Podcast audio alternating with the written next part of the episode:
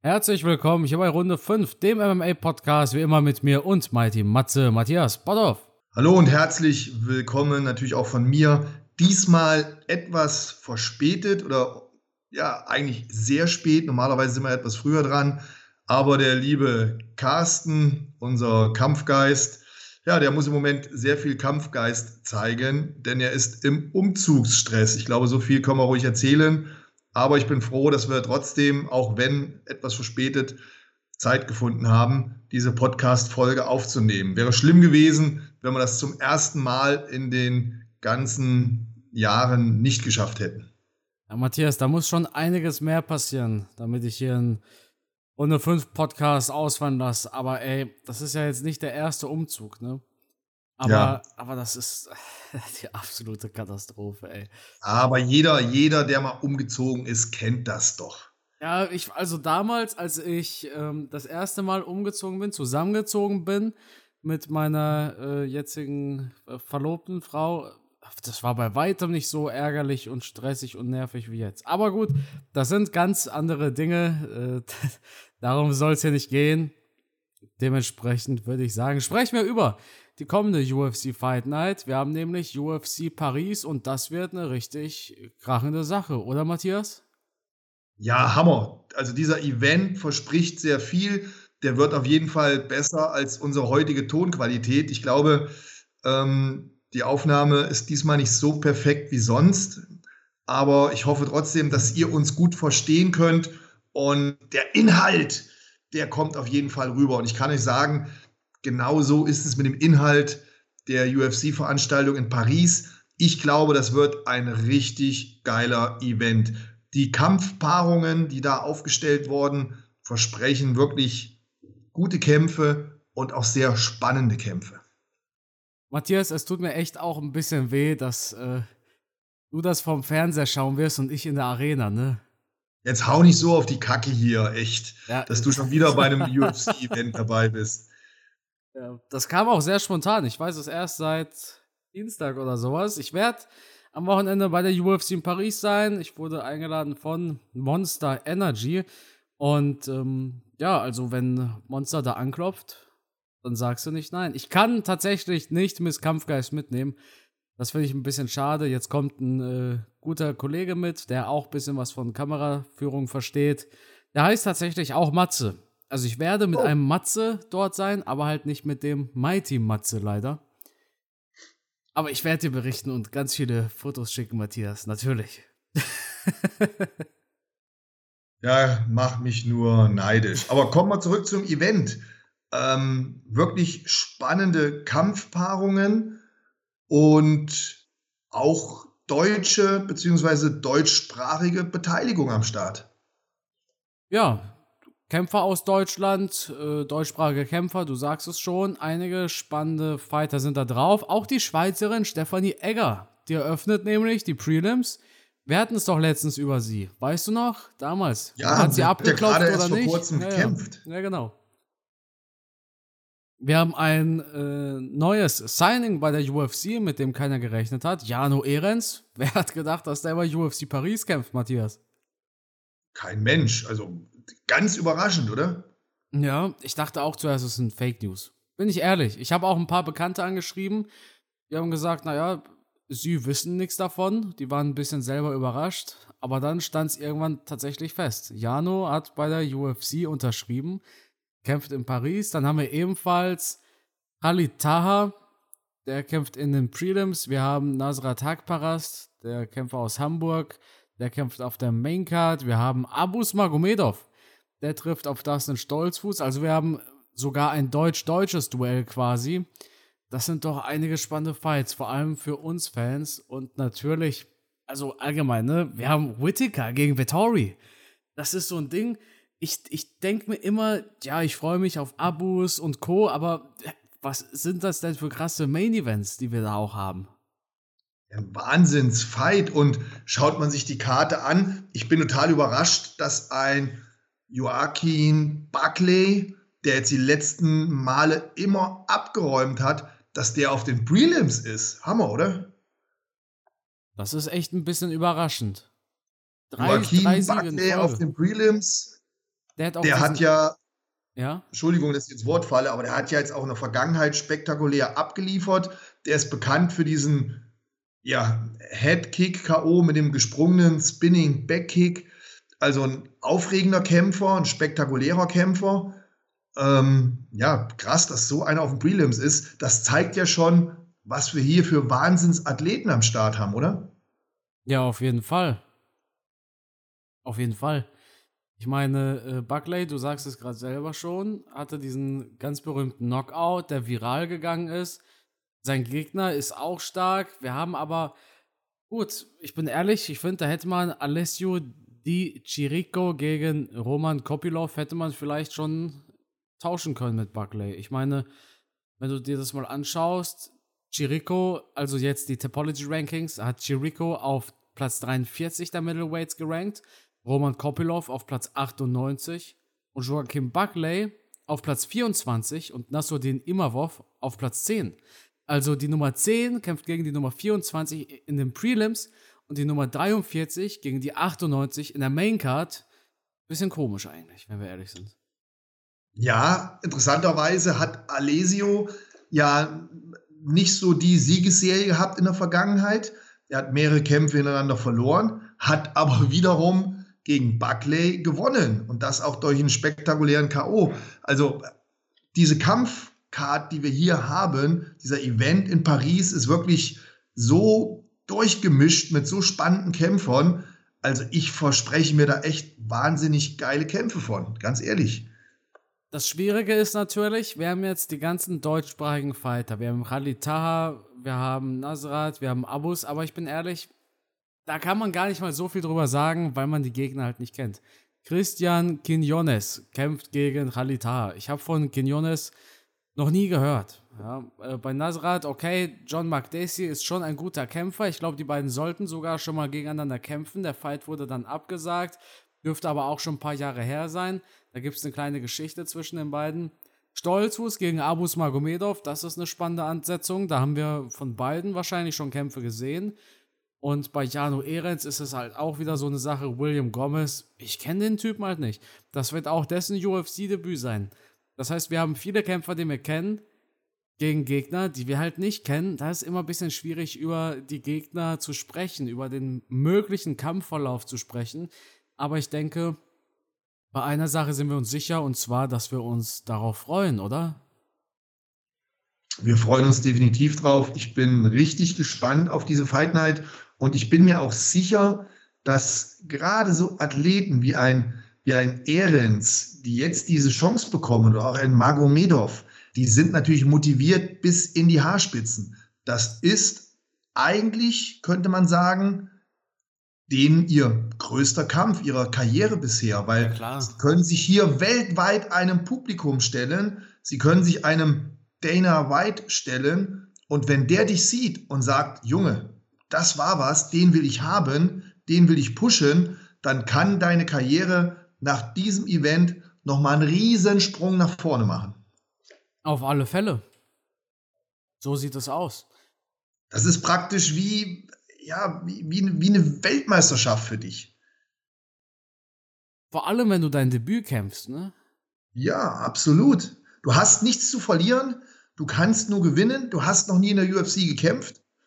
Du bist jetzt praktisch in der Champions League angekommen. Du bist da, wo eigentlich jeder Fighter hin möchte.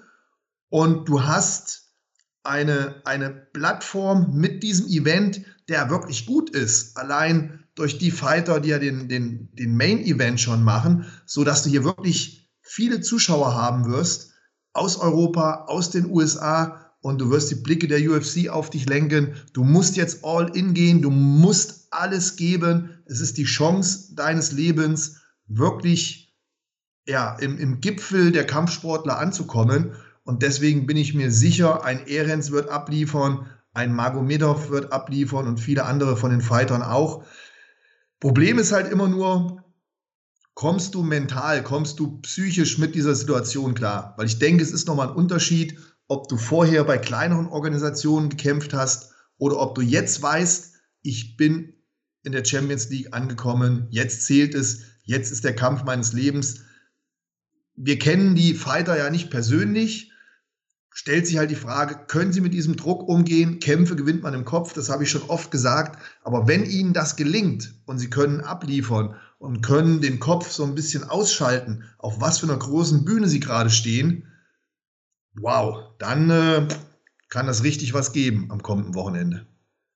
Auf jeden Fall. Dazu sei aber auch gesagt, zum Beispiel bei Jano ist das natürlich der Fall.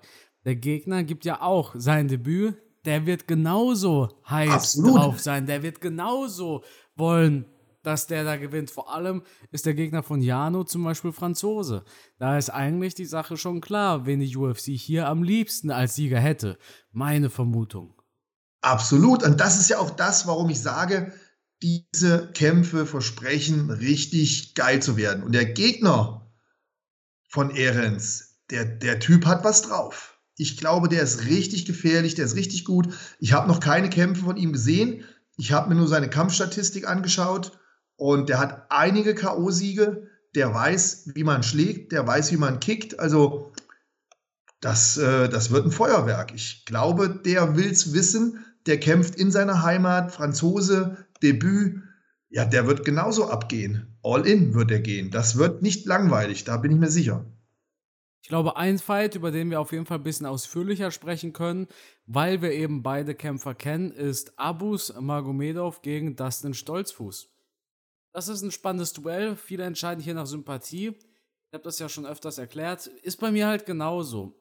Ist natürlich auch ein bisschen schwierig, dann äh, darüber zu sprechen. Wir beide kennen zum Beispiel einen Dustin Stolzfuß.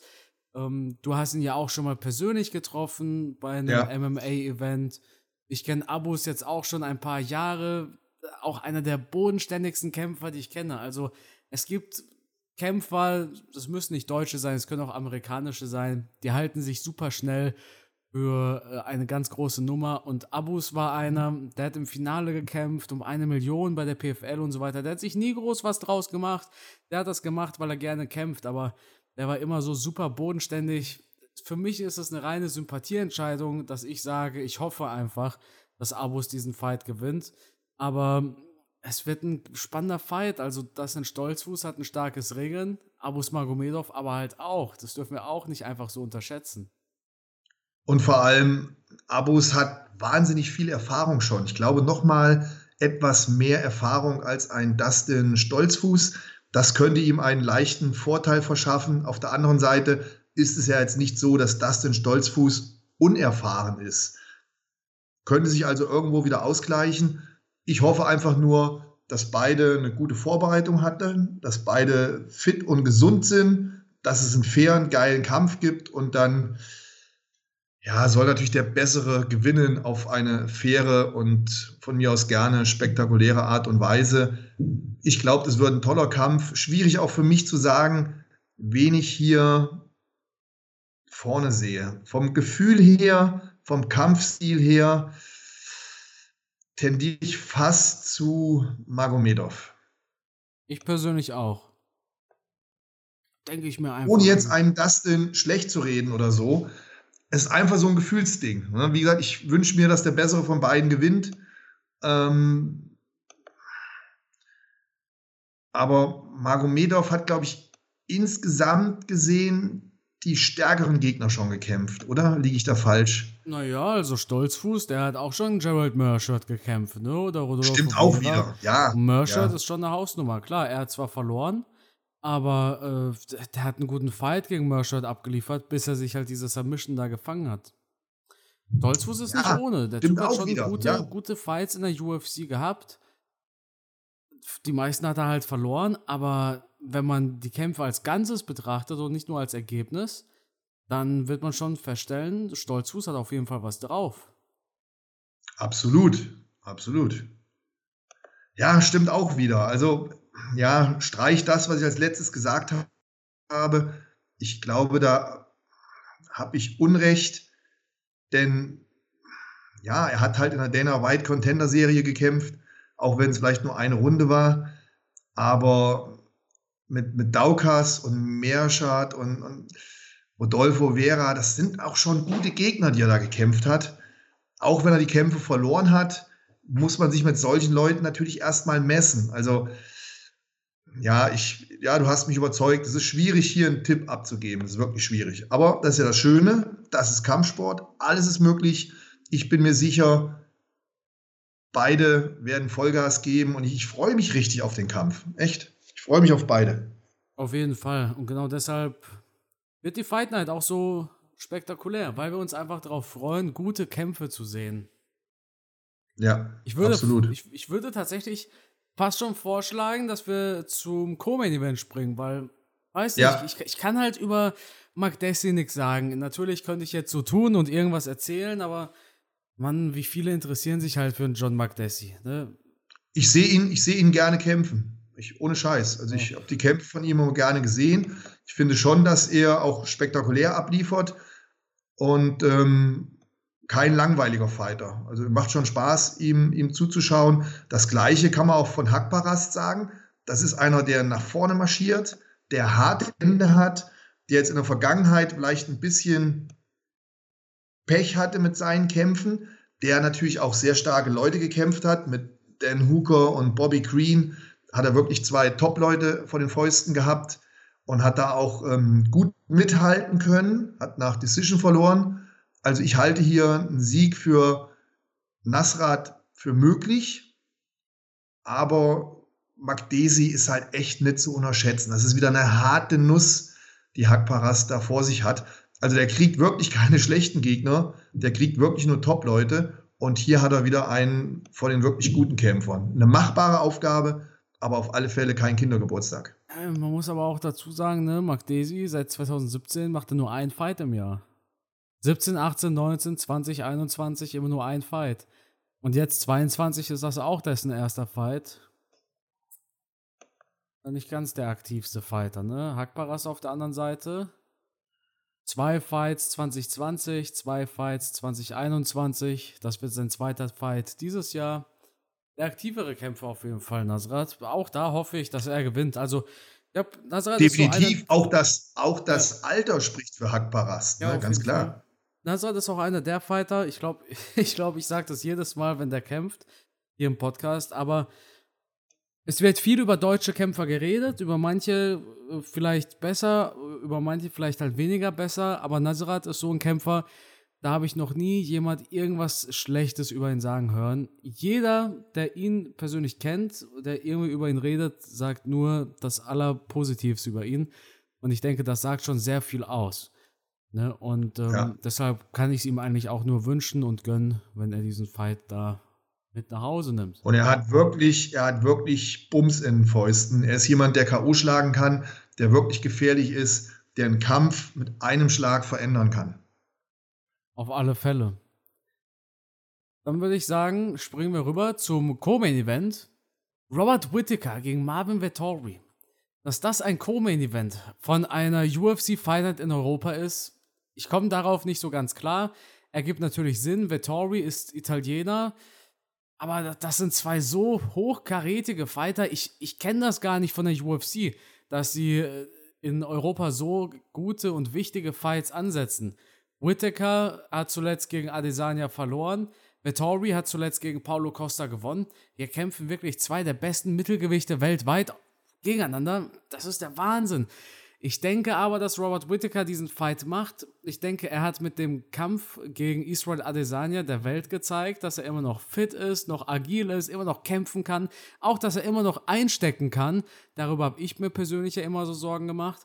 Also ganz ehrlich, Whittaker, ich glaube, er hat in den letzten acht Jahren äh, nur gegen Israel Adesanya verloren. Und das ist eine ganz, ganz besondere Sache. Nicht in den letzten acht, Entschuldigung. Doch, doch in den letzten acht, ja. Vettori, muss ich aber auch dazu sagen, Vettori hat in den letzten fünf Jahren auch nur gegen Israel Adesanya verloren. Beide haben zwei Niederlagen gegen Izzy. Ja, also, boah, zwei der besten Mittelgewichte, Mann. Das wird doch super geil. Also, frei nach dem Motto, hätte, hätte, Fahrradkette, hätten wir einen Israel Adesanya nicht, dann hätten wir hier da haben wir das hätte wieder. Die beiden Champions, oder? Es könnte wohl nur einer von beiden der Champion sein. Ja, wir haben ja jetzt, ne, also aber, wenn die jetzt gegeneinander jetzt, kämpfen jetzt, würden. Jetzt entscheidet sich ja, wer der Champion wäre. Genau, wenn die jetzt gegeneinander kämpfen. Ne? Also krasse Nummer, wie du schon sagst, dass das ein Co-Event ist. Boah, also Wahnsinn. Fight Night sogar. Ja, und auch, auch natürlich schade, dass die beiden nur drei Runden machen. Also die will ich doch mindestens sieben Runden sehen. Ja, auf jeden Fall. Ich denke, das wird geil. Ich denke, das wird richtig geil. Beides wirklich Top-Kämpfer, harte Kämpfer. Ähm, ja, was, was soll man zu den beiden noch sagen? Die kennt doch jeder von euch. Ich finde auch sehr ausgeglichen. Beide können hart schlagen. Beide haben Fähigkeiten im Boden. Beide sind, ja, sind immer eigentlich, also ich kann mich nicht daran erinnern, dass die mal nicht in Form waren. Die haben eigentlich immer ihre Form gebracht. Ähm, schwierig zu sagen, wer da gewinnt.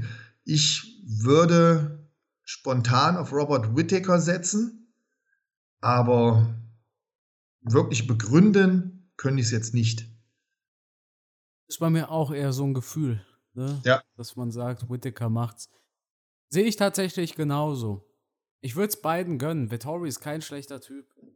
Vor allem nach dieser Geschichte mit Paulo Costa, dass Vettori da immer noch mitgemacht hat bei der ganzen Geschichte. Ähm, super. Also, pff, schwierig. Am liebsten ein Unentschieden. Ich war schon beeindruckt vom, vom letzten Kampf, den Robert Whittaker gegen Israel Adesanya gemacht hat. Das sah schon sehr gut aus. War gut, ne? Und da hätte er auch Adesanya noch mehr in Gefahr bringen können. Also es war ein guter Fight von ihm. Während Vettori in beiden Adesanya-Kämpfen vom Gefühl her keine Chance hatte. Ja, das Natürlich, stimmt, klar, das jeder Fighter hat immer eine Chance, aber du weißt, was ich meine, oder? Ja, klar. Also, Vittori sah gegen Adesanya bei weitem nicht so stark aus wie Whittaker gegen Ja. Adesanya. Ja, ja, Ja. klar. Ja, ja, stimmt. Schwierig, Matthias. Aber ich, wie gesagt, ich, ich würde, ja, ist so ein Sicherheitstipp, ich würde auf Robert Whittaker äh, als Sieger tippen. Ich sag auch, Bobby Knuckles macht das Ding. Und äh, dann kommen wir zum Main Event. Cyril Gahn trifft auf Bam Bam Tai Tuivasa. Tai Tuivasa ist so, naja, ich ganz ehrlich, das ist für mich halt immer so ein Sympathieding. Ich äh, finde Tuivasa, ich weiß, der hat super viele Fans und kommt bei vielen gut an, aber irgendwie, ich weiß nicht warum, ich mag ihn nicht. Auf der anderen Seite haben wir Cyril Gahn, den feiere ich total ab. Tuivasa hat natürlich ein Kinn aus Beton. Den kannst du nicht so einfach K.O. hauen. Der hat so viele Bomben gefressen, auf gut Deutsch, von Derek Lewis. Er ist ein Trainingspartner von Mark Hunt, beziehungsweise Mark Hunt ist ein Trainingspartner von ihm. Mark Hunt kämpft ja gar nicht mehr aktiv. Für alle, die Mark Hunt vielleicht nicht kennen, übelste Legende im Heavyweight. Brutale Fäuste. Und da gibt es auch äh, so einen ganz berühmten Trainingsclip, wie Mark Hunt da Tuivasa einfach mal so eine richtig harte Faust in das Gesicht schlägt. Auf der anderen Seite haben wir mit Cyril Gahn einen echten Virtuosen im Schwergewicht. Einer, der sich bewegt, als würde er 20, 30 Kilo weniger wiegen. Einer, der vom Kickboxen her, von der Athletik her, von allem eigentlich das beste Heavyweight ist, außer vom Ringen. Und wären wir hier im Kickboxen, dann hätte er wahrscheinlich auch den Gürtel, aber Ringen gehört dazu. Deshalb hat Cyril Gahn gegen Engano auch verloren. Ich denke aber, Matthias, ich weiß nicht, wie du das siehst. Das hier wird ein technisches Ding im Stand-up und da sehe ich absolut kein Licht für Tuivasa. Ja, könnte man im ersten Moment so sagen. Aber, lieber Carsten, liebes Kampfgeistlein, ähm, Tuivasa hat seine letzten Kämpfe alle durch Knockout gewonnen. Und da hat er auch einen Derek Lewis K.O. geschlagen. Oder einen Craig Hardy oder einen Stephen Struve. Die hat der alle ausgenockt. Der hat jetzt eine Knockout-Serie hinter sich. Der Mann hat Bums im Flügel. Der erinnert mich so ein bisschen an den, der in die Kneipe geht, den ganzen Laden auseinander nimmt und dann die Türsteher noch frühstückt. Also irgendwie so ein, so ein rauer Typ, so ein Bud Spencer-Typ, während Cyril Gahn ja so ne, die Sahneschnitte der Modellathlet ist, technisch sauber, fein, gut aussehend, Sixpack und dann daneben so Tai Tuivasa, wo du denkst, na, was will denn der? Und dann holt er ein Ding raus und haut dich um. Also jemanden, den man vielleicht schnell unterschätzt, dem man die Siegesserie, die er jetzt hingelegt hat, vielleicht schon gar nicht mehr zugetraut hätte, weil der hat ja einige Niederlagen hinter sich und ist dann spektakulär mit einem Sieg nach dem anderen zurückgekommen. Wir dürfen eins nicht machen, wir dürfen den nicht unterschätzen. Ich halte den für durchaus gefährlich und ähm, die Power, die er hat, die ist da und deswegen kann das auch in einem Cyril Gahn gefährlich werden. Wenn der sich auf einen Schlagabtausch einlässt, puh, ich glaube, dann wird es gefährlich. Was ich persönlich an Taito Iwasa so beeindruckend finde, ist, das sage ich auch jedes Mal im Podcast wahrscheinlich, deshalb wird es viele nicht überraschen, wie der sich weiterentwickelt hat. Vor allem von seinem Körper her. Der war früher so richtig speckig, so richtig äh, pummelig, aber das ist er immer noch. Es ist halt ein Heavyweight, aber man sieht ihm einfach an, der hat abgenommen. Man sieht ihm an, der ist viel athletischer geworden, der hat viel für seinen Körper getan, damit er besser ist, damit er schneller ist, damit er vielleicht mehr Ausdauer hat. Diese, ja, diese Leidenschaft, bei, wenn man die bei einem Kämpfer so sieht, wenn man diese Entwicklung wirklich sieht, wie der da abnimmt, wie der Gas gibt, wie der 100% gibt und dann noch Erfolg hat, sowas fasziniert mich. Sowas sind immer wunderbare Geschichten. Ich finde auch, ja, wahrscheinlich unterschätze ich Tuivasa ein bisschen. Vielleicht ist es bei mir zu viel Sympathie, aber naja, Tuivasa, gut, der hatte also, drei Niederlagen, ganz kurz, der hatte drei Niederlagen in Folge, kam nochmal zurück. Das muss man auch erstmal hinkriegen, ja. Was ich halt interessant finde, er hat schon immer diese Knockout-Power gehabt. Und was ich bei den letzten Kämpfen meine beobachtet zu haben, ist, dass er sich technisch nochmal verbessert hat. Seine Schläge sind einfach nochmal präziser geworden. Er hat früher etwas ungenauer gearbeitet. Ich finde, er ist explosiver geworden, er ist ein bisschen schneller geworden und hat sich auch technisch nochmal verbessern können. Und schaut man sich seinen Kampfrekord an, dann hat er bisher alle Kämpfe, wenn er gewonnen hat, durch Knockout gewonnen. Ja, das stimmt, ne? Also wenn der nicht gefährlich ist, dann weiß ich es nicht. Ja, aber Cyril Gahn, ich meine, der wurde von Engano nicht ausgenockt. Und von Derek Lewis auch nicht. Und wer gegen Derek Lewis und Francis Engano nicht K.O. geht, ich glaube, der geht's auch nicht gegen Taito Iwasa. Ja, wir haben auch gesagt, dass ein Kamaro Usman noch nicht K.O. gegangen ist. Und dann kam ein Leon Edwards. Ähm, ich bin, ich bin, also ich bin mega gespannt auf den Fight. Ich sag's dir ganz ehrlich. Ich halte da beides für möglich. Tendenziell, ja, bin ich bei dir. Bin ich auch mehr so der Cyril Gahn-Typ. Aber, boah, ich, ich würde da nicht die Hand für ins Feuer legen. Ich denke, das wird ein echt spannendes Ding. Ah, ich weiß ja nicht. Kann natürlich sein, dass ich mich täusche. Ich meine, ne, seit Edwards gegen Usman will ich niemandem eine Punchers Chance absprechen. Und denk dran, wenn Tuivasa gewinnt, dann durch K.O. Ja. Oder er ringt auf einmal. Auf einmal sehen wir so fünf Minuten Wrestlefuck von Tai Tuivasa. Das wäre natürlich wild. Also ich finde den Kampf geil und ja, ähm, klar doch. Ich finde ihn auch mega spannend, weil Cyril Gahn sehe ich sowieso gerne. Ich finde den Typen super, davon abgesehen. Ich bin Cyril Gahn-Fan, das gebe ich zu. Allein schon, weil er aus dem Kickboxen kommt, da wo ich ja auch meine, meine Wurzeln habe. Ich bin ja kein, kein, kein Bodenkämpfer oder Ringer oder was auch immer. Deswegen allein daher finde ich den schon super. Absoluter Modellathlet, der körperliche Fähigkeiten hat, die man wahrscheinlich bei keinem anderen findet, außer bei Francis Ngannou. Also das ist ein Typ, ähm, wenn der eine andere Sportart machen würde, wäre der wahrscheinlich auch mega erfolgreich, weil der einfach diese körperlichen Voraussetzungen hat.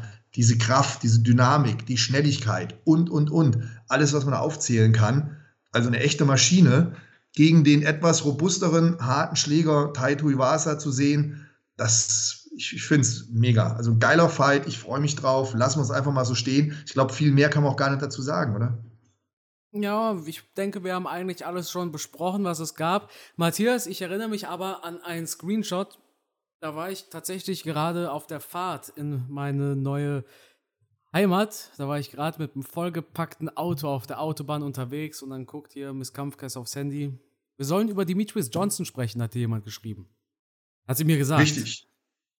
Vollkommen richtig. Und zwar hat uns, beziehungsweise mich, oder hat er, glaube ich, uns beide angeschrieben. Ich weiß gar nicht Äh, genau. nur jedenfalls. dich, nur dich. Also, Nur mich? Okay, Ja, ich ja. habe jedenfalls eine Nachricht erhalten und ähm, da wurde ich halt auf Mighty Mouse angesprochen, der, ich glaube, letztes Wochenende war das sogar, seinen Titel bei One Championship zurückgeholt hat. Spektakulär mit einem Knie-Knockout. Ich meine, du hast auch noch ein YouTube-Video drüber gemacht, ne? Genau, das war aber an einem Freitag tatsächlich, glaube ich sogar. Ach stimmt, das kann sein. Die hatten ja zwei Kampftage. Die hatten Veranstaltung Freitag und Samstag, ne? Wir hatten ein Event mit Amazon. Ich, weißt du, was in meinen Kopf nicht reinkommt? One mit einem Mega-Deal mit Amazon, einem Gigant, einem Multimilliardenunternehmen und dann furzen die so rein und man sieht das Ding nicht mal in Deutschland. Das finde ich so Ja. schade. Muss Hat mich geärgert. Ja. Ich, also ich, ich bin gerade mal auf Amazon, aber ich denke nicht, dass man das da sehen konnte. Nee, ich habe es nicht gefunden. Ja. Ich habe es ich hab's gesucht, ich habe es nicht gefunden. Ich wollte es schauen, aber ich habe nicht die Möglichkeit gefunden, wie ich es schauen kann. Ich habe auf Amazon geguckt und auf YouTube und dann habe ich es aufgegeben. So schade, so eine große Möglichkeit und das ärgert mich tatsächlich. Mich ärgert es auch, weil, ja, ich bin ehrlich, ich hätte Amazon eine E-Mail geschrieben, hätte gesagt, hey, braucht ihr einen Kommentator dafür? Das habe ich immer, ich habe das auch damals bei, bei, bei äh, Rand Fighting gemacht. Ähm, ja, deshalb, ich, ich, ich ärgere mich auch, weil, ne? Amazon, das sehen so viele Menschen, das ist der Wahnsinn. So viele am Amazon Prime, selbst wenn sie darüber kein, ähm, keine Sachen schauen, keine Serien und Filme schauen. Ich glaube, dort sieht man auch Fußball mittlerweile. Viele haben es auch nur wegen den Vorteilen beim Bestellen. Warum nicht in Deutschland? Klar, es hat Lizenzgründe, aber ich finde es halt schade. Ich meine, ich, es ist halt Amazon. Es ist ja schon Amazon. Warum lässt Amazon Ja. es dann nicht auch in Deutschland ausstrahlen? Ich kann es mir auch nicht erklären. Ich hatte mich gefreut, als ich das gesehen habe, Amazon, und dann war es auf einmal nicht in Deutschland. Da war ich wieder echt beleidigt. Auch weil Amazon ja die Gebühren, Amazon Prime ja auch die Gebühren, glaube ich, sogar verdoppelt hat, ne? Nee, das Verdoppeln, das war ein anderes, das war ein anderer Nee. Amaz Amazon hat aber auch erhöht. Amazon ja, er erhöht, aber ich 5 Euro oder sowas. Nicht verdoppelt. Ich bekam eine E-Mail. sicher? Ich weiß nicht. Ja, Naja. ja. Das ist, Egal, wir wollen auch nicht über, über Preise reden, sondern hier geht es ja. um Mighty Mouse. Ja, wie können wir den einordnen? Wie kann man einsortieren? Ich würde sagen, ganz einfach, einer der besten Fighter, die es gibt. Ja, und auch die es je gab, aber geboren im falschen Körper. Also damit meine ich nicht geschlechtstechnisch, sondern jemand mit der Leistung von Demetrius Johnson in einer anderen Gewichtsklasse. Das wäre der Wahnsinn, ja. Wie ein Megastar. Ja, aber 56 Kilo. Das, das ist das Gewicht von 14-Jährigen äh, in Deutschland. Oder das ist das Gewicht von einem Oberschenkel von Matze. Weißt du? Ja, leider habe ich als, als Jugendlicher in der Gewichtsklasse gekämpft. Ich glaube, das war damals bei mir bis 57 Kilo oder so. Da war ich 15 oder 16. Ja, siehst du. Da warst du ja auch im Durchschnittsgewicht. Und ein Kopf größer als ähm, Mighty Mouse. Also ich, ich denke, das ist tatsächlich das Problem, weil viele Ja. interessieren sich einfach nicht dafür. Das ist, Ja. es ist halt so. Es ist schade, ja, aber es ist halt so. Ich denke trotzdem, dass Mighty Mouse Pound for Pound gesehen schon zu den besten aller Zeiten gehört. Er ist halt unspektakulär, ist der falsche Begriff. Flying Armbar gegen Ray Borg war das, glaube ich. Also eine Ja. der krassesten Submissions überhaupt. Jetzt dieses Knie gegen einen richtig guten Gegner bei One. Auch in allen Bereichen Ja. stark. Damals Henry Cejudo geschlagen. Einmal. Ja, Das zweite Einmal. Mal. Zweites Mal ich, verloren, durch aber knappes Split, Ding. Ja, durch eine Split-Decision. Ja. Äh, ja, also ein wahnsinnig guter Athlet, oder? Absoluter Ausnahmeathlet, der in allen Bereichen, was Kampfsport betrifft, wirklich sehr stark ist. Und ich glaube Ja, auch nie äh, positiv getestet worden. Nicht dass, Ahnung. ich, nicht, dass ich wüsste zumindest. Ja, ja. Ähm, ja, schön, dass er jetzt da in, in, in dieser Organisation nochmal so einen zweiten Wind, äh, so einen Aufwind bekommen hat, nochmal so eine zweite Karriere hinlegen konnte. Ich hätte ihn auch gerne noch in der UFC gesehen, auch gerade mit den Kämpfern, die jetzt da aktuell sind. Ich bin mir sicher, da hätte er auch noch spektakuläre Kämpfe abgeliefert. Ich bin mir auch sicher, er kann mit jedem mithalten, egal ob mit einem Henry oder einem Engano. Engano, genau, wenn man zwei Stück davon ähm, übereinander stapelt. Nein, aber mit einem Figuredo oder sonst irgendwas, Mighty Mouse kann in seiner Gewichtsklasse mit jedem mithalten. Davon bin ich überzeugt, aber er ist halt jetzt nicht mehr in der UFC und deswegen werden wir die Fragen nicht beantwortet bekommen. So ist es nun mal. Gibt es eigentlich einen Zusammenhang zwischen Mighty Mouse und Matze? Nein, nein, nein. Also nicht irgendwie inspirieren lassen davon oder so? Nein, nein, gibt es nicht. Ähm, eine Sache ist noch gefragt worden, falls ihr Zeit habt, die Zeit nehmen wir uns. Hm, mich würde interessieren, ob ihr wisst, warum die Kämpfer, wenn sie nach One FC kommen, immer eine Gewichtsklasse hochgehen. Ich verstehe es nämlich nicht. Ich meine, es hängt damit zusammen, dass die Gewichtsklassen einfach anders eingeteilt sind und dass die bezüglich dem Weight Cut andere Regeln haben. Das heißt, sie kontrollieren den Wasserhaushalt eines Kämpfers. Ihr könnt also bei One FC nicht so stark entwässern. Ihr könnt euch nicht durch das Entwässern so weit runterdrücken vom Gewicht. Und deswegen sind die meisten Kämpfer da etwas schwerer.